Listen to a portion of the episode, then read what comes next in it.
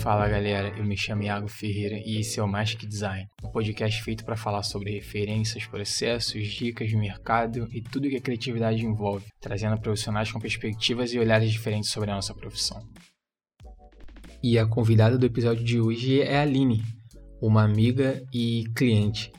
Há alguns meses atrás, a Aline me chamou para desenhar a identidade visual do perfil dela. A Aline cria conteúdo para o Instagram e pela primeira vez um projeto não teve um logotipo. É, foi um processo muito legal, foi um processo muito diferente de tudo que eu já tinha feito. Eu nunca tinha desenhado uma identidade visual para uma pessoa física. Eu sempre desenhei para marcas e a gente vai contar um pouco desse processo de como foi. E eu também convidei a Aline para falar um pouco sobre criação de conteúdo e os desafios de, e responsabilidade de informar a galera. É, seja bem-vinda, Aline. É um prazer te ter aqui no podcast, no primeiro episódio. É, se apresenta para a galera e fala um pouco do que você faz. Olá, ouvintes desse podcast. Meu nome é Aline, eu tenho 24 anos e eu estou cursando o último ano de farmácia. Eu crio conteúdo no Instagram há alguns meses sobre cuidados com a pele, sobre cosméticos, e dentro dessas temáticas eu também exponho as minhas reflexões interiores sobre pressões estéticas, questões sociais que envolvem consumo de cosméticos, beleza, autoaceitação e também falo de enfrentamento do preconceito é, de pessoas que possuem condições de pele. Ou seja, eu falo sobre bastante coisas, mas eu acredito que a essência do que eu crio como futura profissional da saúde é promover o cuidado com a pele, seja através de cosméticos ou da autoaceitação. É, Aline, conta um pouco de como foi para você se descobrir como criadora de conteúdo para esse nicho específico. Era algo que você já acompanhava antes? Era algo que você já curtia, você já gostava? Bom, eu comecei como muitas pessoas no início da quarentena. Eu quis algo para ocupar minha mente, o meu tempo era necessário. E eu comecei a compartilhar alguns conhecimentos que eu adquiri na faculdade é, e num estágio que eu fiz na área de cosméticos em uma indústria. E comecei a refletir sobre percepções da pele, comecei a estudar sobre peles diferentes, né, a psoríase, vitiligo, dermatite atópica. É, e comecei a compartilhar também um pouco da minha história, porque eu vivi durante muitos anos me menosprezando e me escondendo por ter muita acne, desde os 11 até os meus 18, 19 anos. É, e cada, cada acne grave que eu tive deixou uma marca no meu rosto, uma cicatriz. E foram muitas. E eu tive que lidar, né, com comentários de que eu não cuidei o suficiente, ou que eu seria bonita se eu não tivesse acne ou cicatrizes ou muita oleosidade na minha pele. Então eu tive que passar pelo meu processo de autoaceitação, né, que envolveu entender que esses processos eram naturais da minha pele e que a minha pele conta a minha história, mas ela não define a minha identidade. Que eu quero colocar no mundo o que eu gostaria de ver, e o conteúdo que se eu tivesse visto durante meus processos teria me ajudado a escolher melhor os meus cosméticos, a ter uma relação de cuidado mesmo com a minha pele e enfrentar o sofrimento que eu sentia por causa de pressões estéticas, né? E eu quero falar sobre cosméticos, sobre cuidados da pele, sem gerar ansiedade nas pessoas, né? Ou que se sintam pressionadas é, por uma estética padronizada, principalmente mulheres e o que é muito comum nos conteúdos desse nicho, né? E eu me descobri criadora de conteúdo nesse nicho quando eu vi que as pessoas se identificavam com o meu conteúdo e queriam mais, e aí eu resolvi não parar. Né? Para mim é, é muito valioso saber que eu posso ajudar alguém através dos meus conteúdos de uma forma leve e focada na saúde da pele e no bem-estar. Algo que a gente definiu logo nas primeiras conversas foi que a gente não ia desenhar um logotipo, a gente não ia esconder a linha por trás de um símbolo ou de uma tipografia. A ideia era centrar a Aline como pessoa, como ser humano, é, como principal ponto de reconhecimento da marca. E como é para você se sentir responsável em informar e educar a galera que te acompanha hoje? É uma responsabilidade grande, né? Porque eu tô colocando a minha cara a tapa. E eu, às vezes eu vejo que alguém me procura para saber a minha opinião sobre alguma coisa e às vezes eu não acho nada sobre aquilo.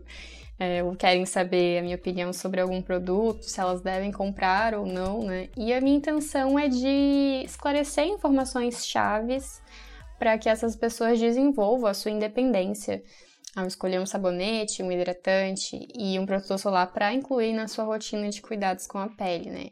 E também instigar ali, né, uma criticidade sobre assuntos que envolvem esses cuidados. Só que para oferecer essas informações chaves para as pessoas que me seguem, eu às vezes preciso estudar muito além, né, de, da, do que eu trago da faculdade, da minha experiência profissional, para poder identificar essas informações importantes é, e criar pontes, né? Então, a responsabilidade que eu sinto é de sentar a bunda na cadeira, estudar e pensar como que essa informação pode levar o meu seguidor do ponto A ao ponto B de informação, né? Para que ele faça uma, uma escolha para ele. E às vezes também que eu abordo as minhas reflexões, que são muito pessoais, porque eu não tenho informação em sociologia ou em psicologia, eu sou muito curiosa nessas áreas. É, e às vezes que eu vejo que as pessoas concordam ou se identificam, é, ou falam, nossa, nunca tinha pensado dessa forma. Cada comentário assim eu vejo que eu tenho uma responsabilidade grande, né? Mas é, é muito bom saber que eu posso contribuir para alguém formar uma opinião sobre algo. É, durante o nosso briefing, uma parada que você me disse que foi bem importante foi que tinha dificuldade para criar os posts, para escolher as fotos, para escolher as fontes. E isso é super normal quando você não tem um direcionamento e uma identidade visual bem definida. Acaba criando um certo bloqueio para quem não é designer. É muito difícil criar quando você não sabe para onde criar, para onde ir, para onde seguir, quando você não tem uma identidade definida de fato. E a partir disso, o projeto mudou um pouco de rumo. A gente tomou algumas decisões importantes e a principal delas foi criar uma identidade que desse autonomia e liberdade. É muito importante que você crie as coisas. Foi um pedido seu também, é algo que você pudesse mexer depois, algo que você pudesse criar e atualizar com o tempo. A partir disso, a gente desenvolveu uma série de, de ilustrações. É, a gente escolheu algumas texturas, é, pensamos em alguns conceitos e um dos conceitos que a gente pensou, a gente decidiu usar para paleta de cor, que é a parte mais legal do projeto, na minha opinião. Tinha uma palavra, tinha um norte, que era a inclusão. E quando a gente foi pensar na paleta de cores, a gente queria só usar é, um vermelho ou um, um amarelo enfim, a gente queria algo que fizesse sentido para a marca. Se tratando de pele, a gente falando de diferentes tons de pele, se encaixou. Se encaixou quando a gente decidiu pegar diferentes tons de pele e usar isso na paleta de cor. Não era algo fixo, era algo completamente imutável, era algo praticamente infinito de possibilidades. Afinal, cada tom no que a gente mexe na esquerda ou para a direita do slide, a gente chega num, numa diferente tonalidade de pele. E isso foi uma parada muito maneira para o projeto e agregou bastante. Como tem sido para você criar agora? Comparado a antes? Como tem sido esse processo para você agora? Bom, eu comecei com uma ideia muito bacana, mas zero conhecimento nessa parte visual, né, Iago? Eu não sabia fazer layouts, mudava demais as fontes. Basicamente, assim, eu juntava tudo que eu achava legal entre cores, fontes, imagens e tudo e virava uma salada. Então, essa essa parte visual era um convite para o meu conteúdo, né? Então eu tinha bem menos engajamento antes, é, porque esses convites não eram bem feitos. E cada vez que eu tinha que criar um layout, é, eu tinha uma ansiedade, eu sofria mesmo, porque demorava muito e eu, como eu não entendia nada, assim, não tinha nada estabelecido para mim ali. É, eu perdi a paciência e tempo, duas coisas que são preciosas para mim. Foi aí que eu procurei o Iago, a ajuda do Iago, já acompanhava o trabalho dele no Instagram. E aí no briefing já esclareci todas essas minhas dificuldades e ansiedades. E na criação dos elementos que você fez, né, as, as definições das cores que remetem aos diferentes tons de pele, tudo isso realmente me trouxe mais autonomia e identidade para o meu conteúdo, né, que antes não tinha. era tudo uma bagunça. Então, se comparar o meu feed antes e depois do nosso projeto, isso é muito visível. Essa definição das cores até já é algo que, que eu olho, né? Eu olho para alguma coisa que eu quero fotografar e penso, hum, isso aí combina com a minha identidade visual. E hoje eu não perco mais paciência com isso e levo bem menos tempo para definir layouts. Um ponto bacana que a gente conversava em off foi como você tem desdobrado algumas peças. É, você transformou algumas ilustrações e, e, criou umas paradas bem, bem legais. É, eu curti demais quando vi. E coisas que nem eu imaginei enquanto desenvolvia a identidade. E isso foi muito legal. Ver isso acontecer no, no teu perfil, ver isso acontecer com os teus stories, foi uma parada muito maneira. É, essa liberdade criativa da tua marca da Aline conversa muito com o teu conteúdo. Isso foi algo pensado desde o início ou foi consequência?